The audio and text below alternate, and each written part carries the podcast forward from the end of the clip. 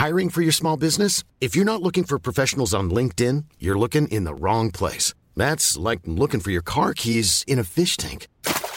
LinkedIn helps you hire professionals you can't find anywhere else, even those who aren't actively searching for a new job but might be open to the perfect role. In a given month, over 70% of LinkedIn users don't even visit other leading job sites. So start looking in the right place. With LinkedIn, you can hire professionals like a professional. Post your free job on linkedin.com slash people today. Shout out to all the youngest, man. I got a dream. It's a vision out there. Go take it. Go chase that dream. Swag.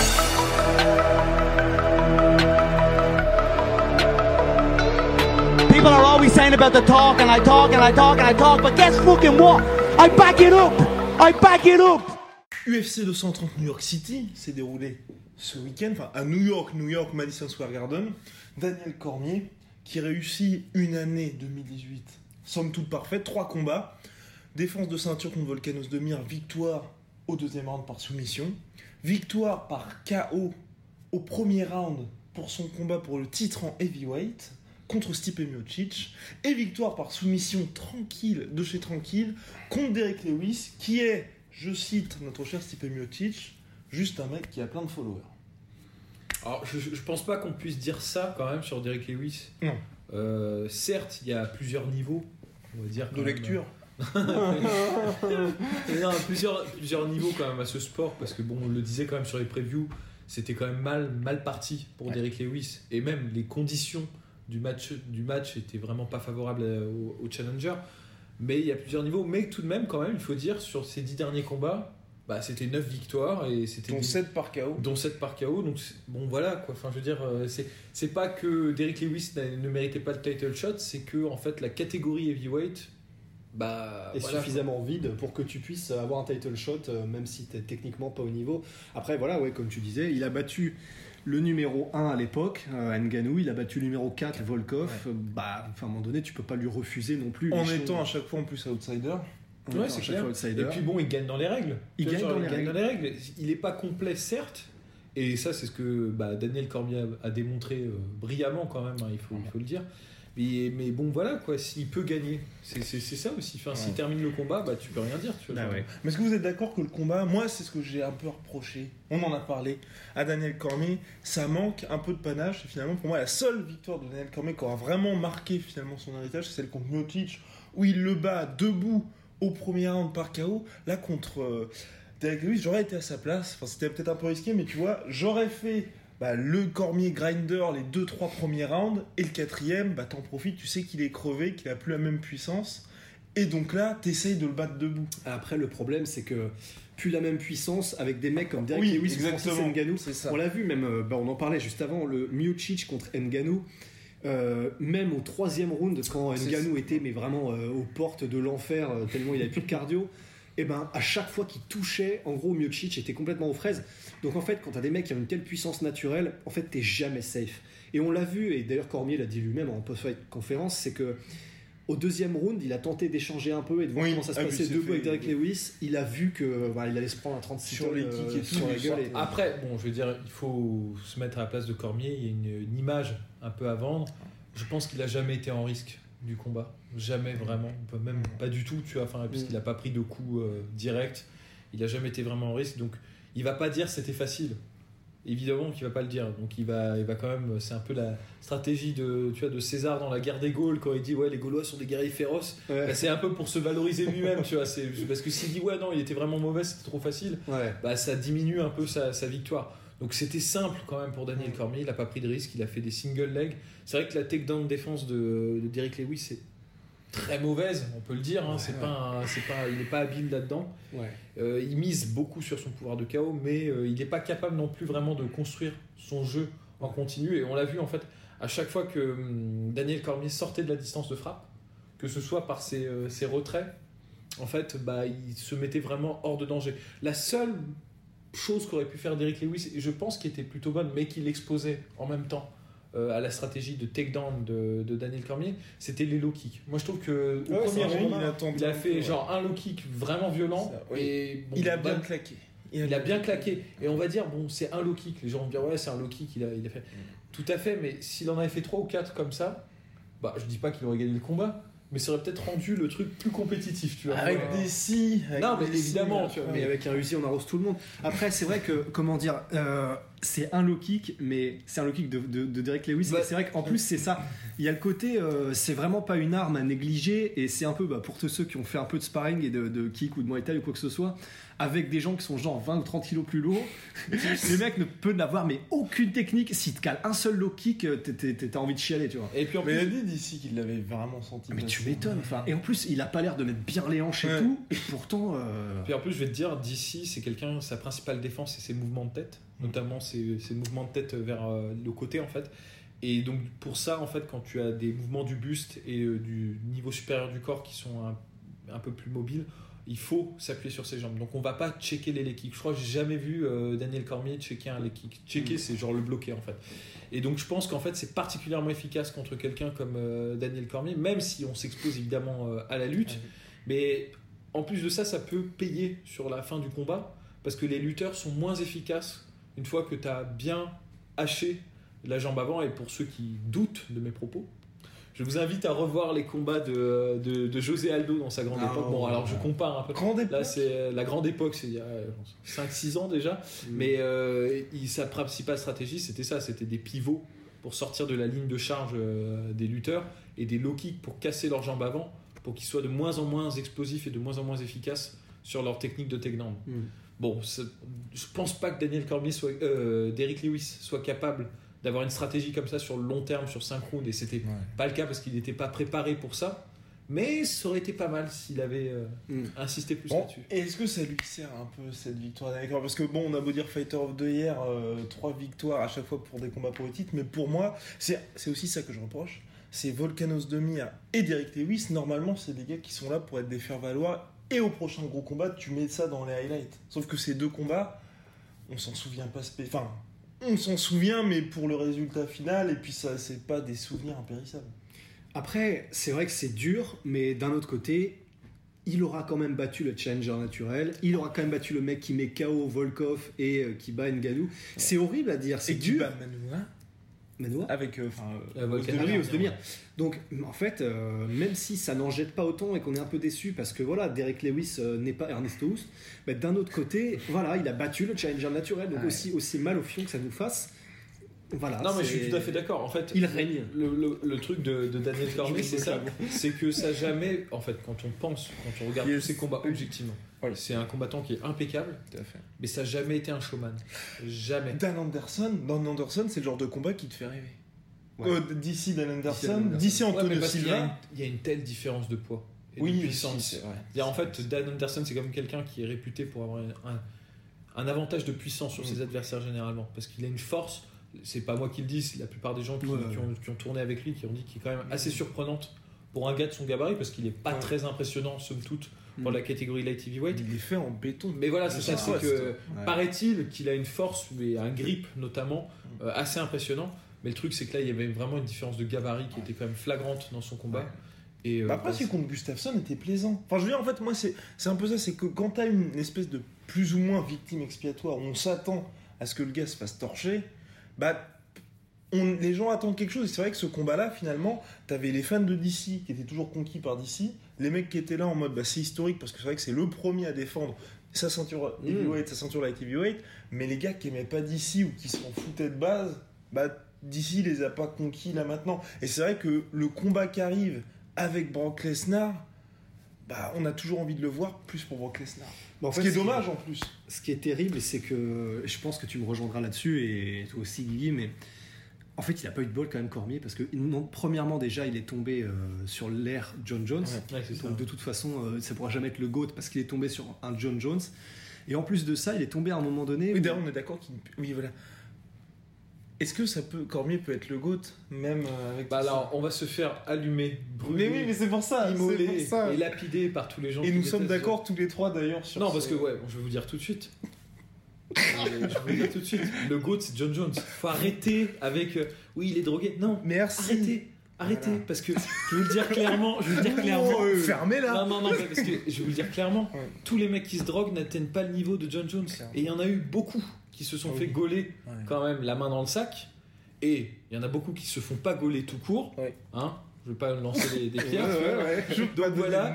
Donc, bon, il faut quand même être vraiment de mauvaise foi pour pas admettre le niveau de John Jones Clairement. et la créativité et Oui, surtout que ce ce qu'il fait, oui, c'est certes, il y a peut-être un peu de produits dopants, mais dans ce qui se passe dans, la cage, t'as quand même. Après, on pourra de- me faire l'argument, et je le reçois, que s'il a atteint ce niveau, c'est parce qu'il arrive à s'entraîner à des cadences supérieures, dans des conditions telles avant l'USADA, avant l'USADA, tout le monde probablement c'était un peu la fête du slip. Donc euh, et avant USADA, c'est quand même lui qui a, il a nettoyé la catégorie light heavyweight. Donc de toute façon, euh, Non, non, mais c'est clair, c'est clair. Donc moi je dis bon, ce débat n'a pas lieu d'être. De toute façon, on peut pas vraiment savoir qui ou qui, enfin qui n'a, qui s'est dopé ou qui ne s'est pas dopé. Ça qui est-ce, tu sais pas le verbe quand même parce que Qui s'est dopé ou qui ne s'est pas dopé? On peut- on on n'aura jamais vraiment le fin mot sur cette Ouais. affaire parce que pré-USADA, évidemment, c'était vraiment beaucoup plus chaotique. c'était le Far West. hein. Et exactement. Et, et donc du coup, post-USADA, maintenant les gens se sont un peu adaptés. Même si ça reste euh, des dires de JSP, on peut dire qu'on est par exemple en Alaska pendant une semaine pour faire sa Mm. petite, euh, sa petite Ouais, section, ou- même par exemple dire qu'on est à Cuba. et faire puis, son, euh, voilà, son training ouais, camp en, euh, en. Islande, tu vois, et, euh, Ouais. et pas- et comme ça, éviter les contrôles. Mais c'est, je veux dire, bon, il faut être honnête Ouais. et un peu faire preuve de bonne foi. C'est pas de bol pour Daniel Cormier d'être tombé euh, sur cette période-là. Voilà. C'est-à-dire même à la limite, ok, d'accord, ok, d'accord, on admet que finalement, bon, on, est- on, on évacue euh, John Jones euh, du fait bah, de ses antécédents. Mais tu peux pas effacer le fait qu'il a gagné deux fois contre Daniel Cormier, tu vois. Tout à fait. C'est ça le de cette gros point manière-là, tu vois, genre de cette Surtout la deuxième. ouais. La, la deuxième, tu peux pas, même si elle no conteste, tu ne peux pas. Et, et- et effacer honnêtement, ça. je sais que je vais pas me faire des amis en disant ça, hein, mais, Non, mais honnêtement, après- il faut être. Oui, et pour John Jones, ça vois, être. C'est vrai que dans la plupart du temps, les, les commentaires qu'il y a contre John Jones, c'est euh, regarder son attitude en dehors de la cage, machin. Mais dans la cage, le mec n'a jamais perdu. Le mec a battu tous les challengers. Et il a jamais été testé, à part contre Alexander Gustafsson. Et là, d'ailleurs, il y a la revanche qui arrive. Et vraisemblablement, il devrait mettre tout le monde d'accord. Le problème, c'est ça c'est qu'en fait, qu'on aime John Jones ou pas en tant que personne. Quand il est dans la cage, le mec est irréprochable. Mhm. Et euh, après, pour moi, l'argument aujourd'hui, c'est euh, John Jones ou Georges Saint-Pierre.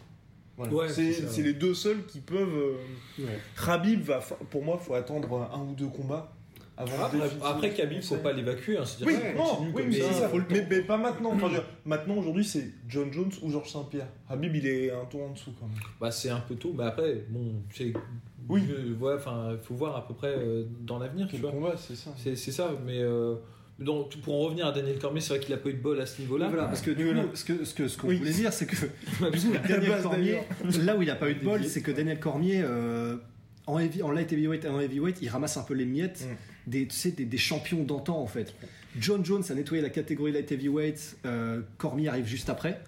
Bon, pas de À bol. part Anthony Johnson. C'est le seul que John Anthony. Johnson, Deux voilà, fois d'ailleurs. deux C'est fois. une de ses plus belles En victoires, heavyweight. hein, honnêtement. En heavyweight, euh, il y avait le règne Cain Velasquez, c'est pour ça qu'il est descendu d'ailleurs en light heavyweight. Quand il, donc, quand il y était et qu'il est arrivé à l'UFC, bah, il a combattu Roy Nelson, il a combattu euh, je sais plus trop qui, mais C'est Frank Mir. Frank. Mir, Frank Oui. Mir, Roy Nelson, voilà, donc des, des, des noms hein, quand même. Josh des gros noms. Barnett au Oui, Strike Josh Force. Barnett au Strike Force. Euh, mais quand il remonte, voilà, il trouve bah, Stipe Miocic qui est donc ça. Ça, c'est sa plus belle victoire pour. Là, honnêtement, personne pareil, n'enlèvera. pareil, parce Personne que honnêtement, et en plus pour ceux qui nous suivent, Oh. euh, on va re- les dossiers douloureux, tu Oui. vois. On avait fait de sacrés pronostics. on ne lui avait pas, Ah. donné, pas donné une Oui, seule oui, chance oui, à chance, et il nous avait bien surpris. Ouais. Et moi, je reconnais que bon, j'étais déjà fan hein, de Daniel Cormier, mais ça, ça m'a vraiment conquis parce Ah, que c'était une victoire très intelligente Ouais, ouais. et parfaite, tu vois, genre impeccable à ce niveau-là. Donc oui, c'est vrai que si, moi je le dis toujours, s'il n'y avait pas John Jones, ce serait lui qui serait considéré comme le, le taulier vraiment. euh, Ouais. Et puis aussi, c'est vrai que l'autre gros problème aussi pour moi, enfin de quand même, mais là encore, c'est pas de sa faute, c'est que le champion le plus dominant de l'histoire de la catégorie heavyweight, c'est un mec que personne connaît.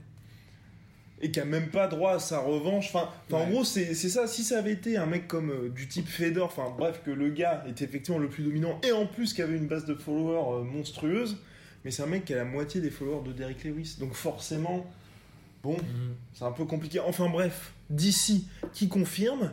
Là, ça devrait être vraisemblablement contre Brock Lesnar. Quoique ça se complique parce que Brock Lesnar a prolongé avec la WWE. Donc on, vraisemblablement, on Bah, irait vers un Jones. D'ici, D- d'ici l'a dit, d'ici l'a, confirmé dans une, dans, dans une conférence, c'est il y a deux options. Ouais. Soit euh, John Jones gagne et euh, Brock Lesnar n'est pas disponible, dans ce cas-là c'est John Jones. Soit John Jones perd et dans ce cas-là et Brock Lesnar n'est pas disponible et dans ce cas-là c'est la revanche contre Stipe Miocic. Après, ça dépend en quelle catégorie. Parce que c'est ça. c'est En fait, c'est John Jones qui veut en light heavyweight. Mais si par contre, John Jones gagne. Parce que si John Jones gagne. Et ensuite, donc il a le titre light heavyweight et dit d'ici, je monte en heavyweight pour toi. Mais alors, est-ce que vous avez entendu Là, En revanche, euh, ce serait beau, mais John Jones lui-même a dit Oui. qu'il y a peu de chance Mm. parce que, en fait, et c'est là où on voit que c'est- ça fait chier, mais c'est le taulier en fait. Ouais. C'est que John Jones a dit à propos d'un troisième combat avec Cormier, je vois pas l'intérêt. C'est ça. Hiring for your small business? If you're not looking for professionals on LinkedIn, you're looking in the wrong place. That's like looking for your car keys in a fish tank. LinkedIn helps you hire professionals you can't find anywhere else, even those who aren't actively searching for a new job but might be open to the perfect role. In a given month, over 70% of LinkedIn users don't even visit other leading job sites. So start looking in the right place. With LinkedIn, you can hire professionals like a professional. Post your free job on linkedin.com/people slash people today. Et John Jones a dit. Sauf pour la ceinture poids lourd. Oui, mais en fait, oui, mais il a dit, et, et c'est c'est malin, bon, ça manque peut-être de panache, mais John Jones disait euh, Je vois pas, premièrement, pourquoi je lui donnerais un troisième combat, sachant que j'ai déjà battu deux fois. Il n'y a pas de belle quand c'est toi qui as gagné les deux premières. Non, c'est vrai. Et euh, en plus, il disait Et je vois pas pourquoi je monterais en poids lourd, sachant que du coup, ça lui donnerait tous les avantages sur un dernier combat. Ouais. Ça manque de- peut-être de panache, mais c'est pas faux. Bon après de toute façon celui qui est en position de force pour négocier et c'est ça qui est malheureux En plus, et les gens vont le, vont le blâmer pour ça mais c'est John Jones Ouais. c'est pas Daniel Cormier et là c'est injuste parce que celui qui est impeccable et qui a eu un parcours sportif euh, exempt de toute critique c'est Daniel Cormier mais là enfin tu vois on est dans des d'autres euh, d'autres curseurs en fait Ouais. d'autres d'autres marqueurs de valeur c'est à dire en gros bah, là ce qui compte c'est celui qu'on attend Exactement. et celui qui fait bouger les foules, et bah mine de rien, ça, ça reste encore John Jones. Il y a qu'à voir, la- il y a qu'à voir l'émulation que ça a causé quand il a fait son shuffle avec Gustafsson pendant la conférence de presse. Les Mais gens attendent John. Jones. C'est une vraie superstar, quoi. Mmh. Et on en manque en Elle a ce fait moment à un, l'UFC. plus d'un million de vues la conférence de presse. Ouais, bah, Enfin bref. Et comme main event, donc, donc d'ici voilà qui confirme. Comme main event, je suis ravi, puisque grand fan de Jack Harris que je suis, il s'est imposé par euh, TKO, enfin airs de KO, hein, nous Mm. sommes d'accord, Mm. sur une euh, Superbe combat. hein. super, oui, sur combat de la soirée d'ailleurs, Performance of the Night, qui avait d'abord été dominé dans le premier round et demi par Wayneman, et puis en- qui ensuite par ses explosions, par ses à-coups qui sont quand même Et le fait assez a- il a amené le brawl aussi. Et un a- sacré mental hein, quand même. Et un sacré pif aussi, parce que C'est vrai qu'il a réussi. Et il s'impose, donc c'est par euh, KO, troisième round. Ouais. fin de Euh, troisième round. Ouais, c'est ça. Sur un Wayneman qui, moi, bah, c'est c'est un peu ça, c'est. J'ai peur. J'ai peur pour la suite pour Chris. C'est la classique Wayneman. Moi, c'est ce que je ce que j'observe en fait sur les défaites de Wayneman, c'est que c'est il gagne techniquement jusqu'à ce qu'il perde. L'inverse de Tony Ferguson. Et voilà, Hmm. Et- ou l'inverse de Ortega. Voilà. Ortega qui n'a jamais gagné un round mais qui gagne tous ses combats. c'est ça. Ben, en fait, c'est ça le problème de Chris Weidman, c'est qu'il arrive tout le temps ultra préparé. Il n'y a jamais vraiment de fight physique ou de, Mm. de moment où il n'est pas prêt. Il a toujours un bon game plan. Et là, euh, son game plan était bon, hein, de, de box and move, tu vois. Enfin, il bougeait bien, il avait une boxe. Comme franchement, on n'en a pas vu de, de Chris Weidman. Ah ouais. Très très Ouais. agile, très, précise. propre, ouais. Euh, très efficace, beaucoup de mouvements et tout. Mais le problème de Wayneman, c'est que je- il me semble qu'il ne s'ajuste pas en cours de combat. C'est-à-dire qu'en gros, il domine jusqu'à ce que l'adversaire bah, s'adapte et lui, il s'adapte pas une deuxième fois. C'est-à-dire qu'en gros, euh, Jacare Souza a subi la boxe anglaise de, de Wayneman au premier round. D'ailleurs, il a jamais essayé vraiment de le mettre au sol. Mm. Deuxième round, il a commencé à vraiment avoir des mouvements de tête qui étaient plus efficaces, à le contrer sur ses jabs avec euh, le point arrière, le point arrière plutôt, et à vraiment le chercher au corps pour le fatiguer dans ses mouvements. Ouais. Et en fait, bon, il a pris beaucoup de jabs et beaucoup de bras avant, mais il a sapé l'endurance physique euh, de Wayneman, et ce qui fait que Wayneman ne pouvait plus faire son jeu de in and out, d'avant-arrière pendant le truc, et finalement, il a pu installer le brawl. Alors qu'en fait, jusqu'au premier round et demi, Wayneman arrivait très plutôt facilement à le- à l'éviter. Mm. Et à partir du moment où il a réussi à installer le brawl, comme c'était lui le plus explosif des deux, il était plus explosif que, Wayneman, il a pu vraiment le choquer avec, euh, avec des coups plus puissants. Et puis il a bien suivi hein, sur le finish. Moi, c'est ce qui m'a impressionné, c'est que plusieurs fois, justement, celui qui a été proche du point de rupture, c'était quand même Wayneman qui se prenait, mais Jacare suivait pas, soit parce que bah, il savait que ça allait venir après, ou soit parce qu'il avait peut-être pas l'énergie pour. Et sur le finish, il suit superbement bien parce qu'il y a un high kick aussi- ensuite, c'est ça? C'est c'est pas, c'est pas un crochet avec. Non, Non, non, non, c'est un crochet, kick. le mec tombe. Non, non, mais avant, avant, parce que c'est mis. Parce qu'il y a quelque chose avant. d'un kick. Si, parce que juste avant, alors c'est peut-être sur un crochet, il sonne d'abord. Non, non, il sonne d'abord. Il- sonne. C'est pas, crochet. sur- c'est pas sur une technique de kick. C'est ça, bah il le sonne d'abord et ensuite il suit avec ça, et puis là, euh, Ouais. bah, good night. Ouais. Non, et puis au-delà de ça, bon, je, je- je- je vais terminer rapidement. Ce qui est vraiment rafraîchissant et euh, très encourageant pour Souza, pas pour Wayman, euh, hélas. Mais Wayman est quand même arrivé avec des nouvelles armes. hein. Mm. Il avait jamais eu cette box-là avant, hein, honn- honnêtement. Mais euh, Souza, c'est qu'il a rajouté, alors qu'il est quand même assez âgé, je crois qu'il a 30, 39 ans. 39 ans. Ouais, enfin 38, il va sur. Enfin euh, 39. 30 dans- à dans- 39 ans, bon, le mec, c'est un magicien du sol.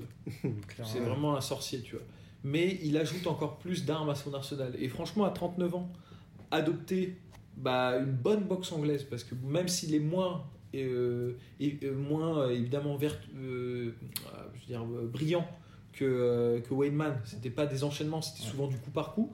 Bah, il avait une meilleure défense de boxe anglaise avec ses, ses- ses mouvements de tête et chercher le corps avec ses, ses crochets du bras avant au corps et des bonnes techniques de low kick et aussi de front kick, Mm.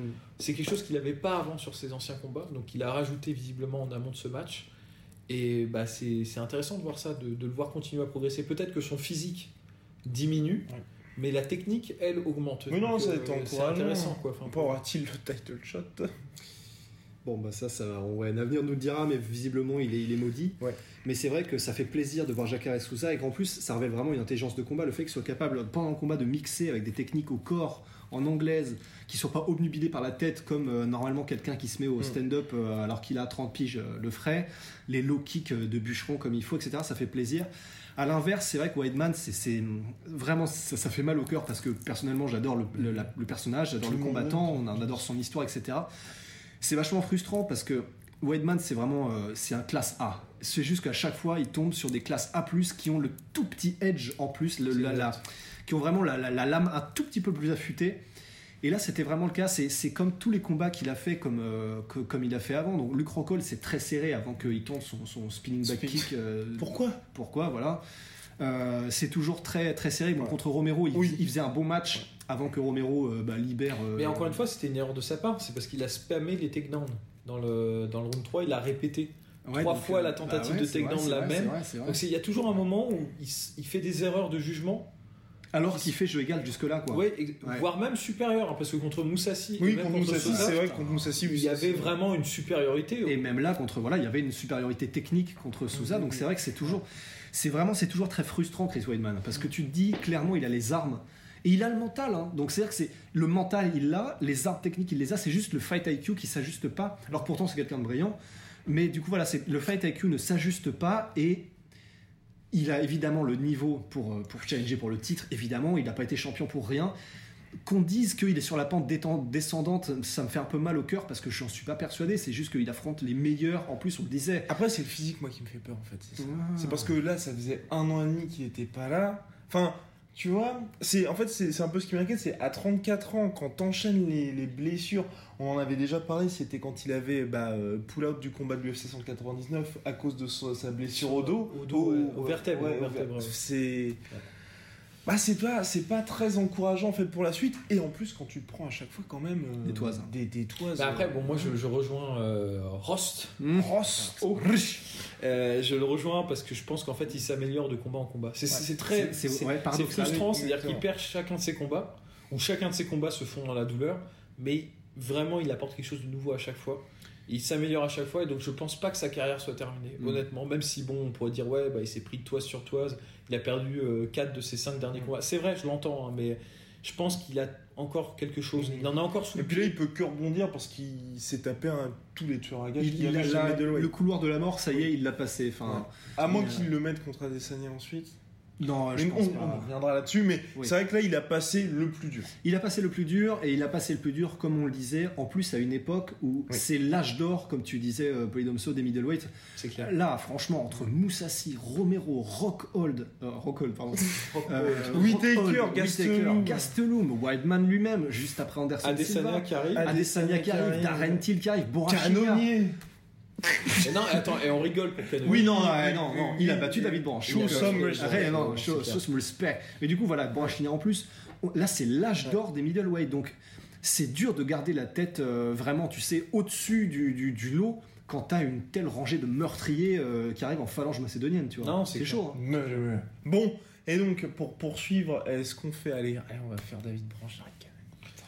Bon, David Branche, Jared Cannonier, rapidement, très rapidement, Jared Cannonier, ancien heavyweight, descendu en light heavyweight et désormais middleweight, qui grâce à sa femme qui concocte pardon, de merveilleux petits plats, Mm. eh bien il arrive à surtout- en short notice Mm. et en étant dans la forme de sa vie. Surtout, il, est, il est passé full-time fighter. Quand Oui, même. aussi. C'est- Oui, c'est récent parce que pendant longtemps, il, était, il avait un boulot de vigile, je crois, dans un aéroport ou un truc Un comme truc comme ça. ça, ouais. Enfin, Et donc, c'était compliqué pour lui de s'entraîner. Mais c'est. C'est intéressant parce que ça nous révèle quand même quelque chose, c'est le quotidien de beaucoup de combattants de l'UFC, mhm. quand même. Mhm. Et donc on se dit, bah on passe peut-être à côté de beaucoup de combattants, parce que bon, Jared Cannonier, on lui donnait pas beaucoup de chance contre euh, pas. David Branch. Et c'est vrai que bah, la réflexion qu'on pouvait se faire en regardant ses combats avant, c'est que c'était un mec qui avait un peu de talent quand même, mais qui était pas au niveau, quoi, qui, qui avait pas vraiment Qui quelque chose de spécial. si ton polydomso, rien de spécial sur la table. Non, non, clairement, euh, c'est pas un excellent striker, c'est pas un excellent lutteur, et c'est Mm. pas, il n'est pas virtuose dans une des distances de combat. Mais néanmoins, là, ça y est, il est passé en full time, il s'entraîne tout le temps, et bah, il est dans sa catégorie Mm. dans laquelle il devrait être. Et voilà, ça paye quoi. Il est- Branche, qui était 9ème, si je ne m'abuse, et qui devait affronter Jacare Souza. Ouais. Donc là, il se, il se place un peu, mine de rien, dans les bas. Bon, de toute façon, il ne sera pas champion, hein. mais c'est vrai que ça apporte un petit peu un surplus de vent, de vent neuf dans cette catégorie qui est déjà surchargée. Complètement, complètement. Et c'est vrai que ça fait plaisir. C'est le, le côté euh, combattant, mais combattant un peu à temps partiel qui arrive à devenir full-time euh, parce qu'il le peut, parce qu'il a envie d'essayer. Quand même, il faut savoir que Demetrius Johnson, euh, au moment où il a perdu d'ailleurs une de ses, de ses contre Dominique Cruz. contre Dominique Cruz, Tout à fait. même à ce moment-là, il était encore, il avait un taf à côté et c'est juste son entraîneur qui lui a dit après la défaite, bon, quand même, est-ce qu'on va pas le tenter euh, Et finalement, c'est devenu un des, un des meilleurs de tous les temps aussi. Donc Donc c'est vrai que ça fait plaisir pour Bon. Cannonier, ça fait plaisir qu'il ait battu un mec comme David Branch, il Ouais. est quand même déjà bien classé. Il est, euh, il est mais monté comme un acteur porno en middleweight, euh, c'est oui. terrifiant. c'est clair. Donc euh, à voir comment est-ce qu'il fait. Visiblement, il a la puissance. Euh, parce que même si techniquement il palissait un peu face à David Branch, Ouais. bah, la puissance euh, comble ce, ce vide sans problème. Donc voilà. Très, très bonne victoire. On va maintenant passer aux questions parce que nous répondons à vos questions. Par ailleurs, j'en profite pour préciser que le podcast est disponible sur iTunes. Mettez le 5 stars rating, s'il vous plaît. Mhm. C'est bah, dans la description, c'est aussi sur euh, Deezer, Podcast Addict, SoundCloud. Et bien évidemment, donc pour les questions, vous pouvez nous les poser sur YouTube, sur Instagram, en base la sueur, Twitter, en base la sueur off. Et Tiré du euh, bas off. tiré du bas off. Snapchat, la sueur, Facebook, la. Donc une question sur YouTube de MMA Panda. Alors, sinon, concernant les questions, que faut-il attendre du retour annoncé de Cain Velasquez. A-t-il encore un avenir dans ma catégorie? Et sait-on s'il attend la retraite de DC pour revenir à l'UFC ou son arrivée au sein d'une autre organisation est-elle possible? Merci d'avance. Alors pour l'instant, il y a des petits bruits de couloir comme quoi en fait Kane serait en bonne santé depuis. Non mais euh, ça c'est Ouais, de ce quoi. De journaliste. Non mais apparemment là il y a un bif, il y aura un bif avec l'UFC parce que ça fait un an qu'il est en bonne santé. Et le truc c'est qu'il attend en fait que, enfin, il y a des grosses négociations avec l'UFC pour le renouvellement de son contrat en fait. Parce que je pense que l'UFC ils se disent on va pas payer un mec qui est tout le temps baissé. mm. Et lui, du coup, ça fait un an qu'il ronge son frein. Mais c'est vrai que ça ferait du bien. Non, c'est clair. Bah, surtout dans, dans une catégorie comme la catégorie heavyweight, Ouais. ils ont besoin de quelqu'un comme euh, Ken Velasquez. Ah, Miocic Velasquez, moi je suis Oh, ah, je sais et c'est, aussi, et c'est peut-être pour ça d'ailleurs qu'il a toujours pas combattu Miocic. Peut-être, depuis Ah, ouais. sa défaite. Et en plus, ce qui est bien avec Ken Velasquez, c'est que bon, c'est pas la première fois qu'il a des trous comme ça dans Ouais. sa carrière. Et il revient tout le temps au top, Clairement. au, au max. Tu Mhm. vois, genre son dernier combat contre Travis Brand, euh, c'était à l'UFC 200. Il nous a fait une léchie combat neuf là, Oh là un coup de là pied là un mec de 110 kilos faire ça, Ouais, c'est sur un mec de 2 mètres. Oui. c'est quand même magnifique. Donc euh, non, c'est évidemment c'est un des grands. C'est probablement pour moi la star euh, heavyweight originale de l'UFC. Euh, et oui, je serais très très très heureux s'il revenait. Il faut qu'il revienne. Et voire même, euh, les discussions étaient, et c'est assez intéressant de voir que les discussions étaient, avant Miocic et même pendant Miocic, Ken Velasquez aurait pu être le plus grand de tous les temps s'il combattait Ouais. pas une fois tous les 40 ans en fait. Je suis assez d'accord. Et du coup, Euh, c'est- c'est un peu frustrant. On se dit, bah, c'est un gars qui, euh, visiblement, quand il est en bonne santé et quand il s'entraîne comme il faut, et que ce n'est pas un C-level. euh, non, ce n'est pas justement un, C'est un un mec, C-level un C-level Kane. Voilà, c'est ça. Level. Et bah, c'est un mec qui fait partie des meilleurs de tous les temps. Donc, euh, c'est c'est un peu le mec qui. C'est c'est c'est un, un ange ce gars. C'est-à-dire que 200 ans, tu le vois passer. C'est c'est une vision euh, absolument euh, paradisiaque, et, mais tu le vois une fois tous les, tous les 10 ans. C'est vrai qu'en fait, c'est- ça. Pourquoi est-ce qu'on s'extasie autant sur Kane Parce que c'est vrai quand on regarde son bilan, c'est peut-être moins impressionnant que que d'autres 14-2, personnes. Parce 15-2. qu'il a eu plusieurs problèmes quand même, Kane, c'est qu'il est tombé dans une période où il n'y avait pas vraiment de heavyweight. Donc il a dû combattre plusieurs fois les mêmes personnes. Enfin, Ouais, il a ouais. combattu deux fois. Après, contre Dos. Santos, ça a quand même rythmé un peu. Ouais, bah, c'est- ça rythmait la caté. Bah, C'était vraiment les deux personnes vraiment importantes Ouais. de la KT dans Ah, il nous reste période. très exactement 59 secondes pour finir sur cette question. Oh, bon de Dieu. Ah bon, bah alors très bien. Bah, oui, on attend Ken Velasquez, mais il faut pas s'emballer. Quoi. Voilà. Et quel combat de retour? Bah, Ah, Miocic. Ouais. Allez, allez, allez, tous les trois Miocic, ça fera un parfait fight night. Merci, et on répond aux prochaines questions dans le prochain podcast, puisqu'on va parler aussi de Podcasteux. Israël. Israël Adesanya. Shout out to all the youngest, man. I got a dream. It's a vision out there. Go take it. Go chase that dream. Soit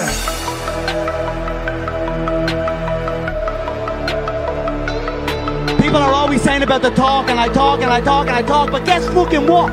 I it up! I it up! Et voilà, c'est la fin de votre épisode du podcast La Sœur. Si ça vous a plu, n'hésitez pas à nous mettre les 5 étoiles sur Apple Podcast ou sur Spotify. Vous pouvez aussi nous laisser un petit commentaire, ça nous aidera beaucoup. Et si vous voulez aller plus loin avec nous, vous tapez La Sueur sur toutes les plateformes ou sur les réseaux sociaux, vous nous trouverez. Et là, vous nous écoutez très certainement en audio. On est aussi en vidéo sur YouTube, mais également sur Snapchat. Là encore, vous tapez La et on sera là. Merci de votre fidélité et à très vite pour de nouvelles aventures.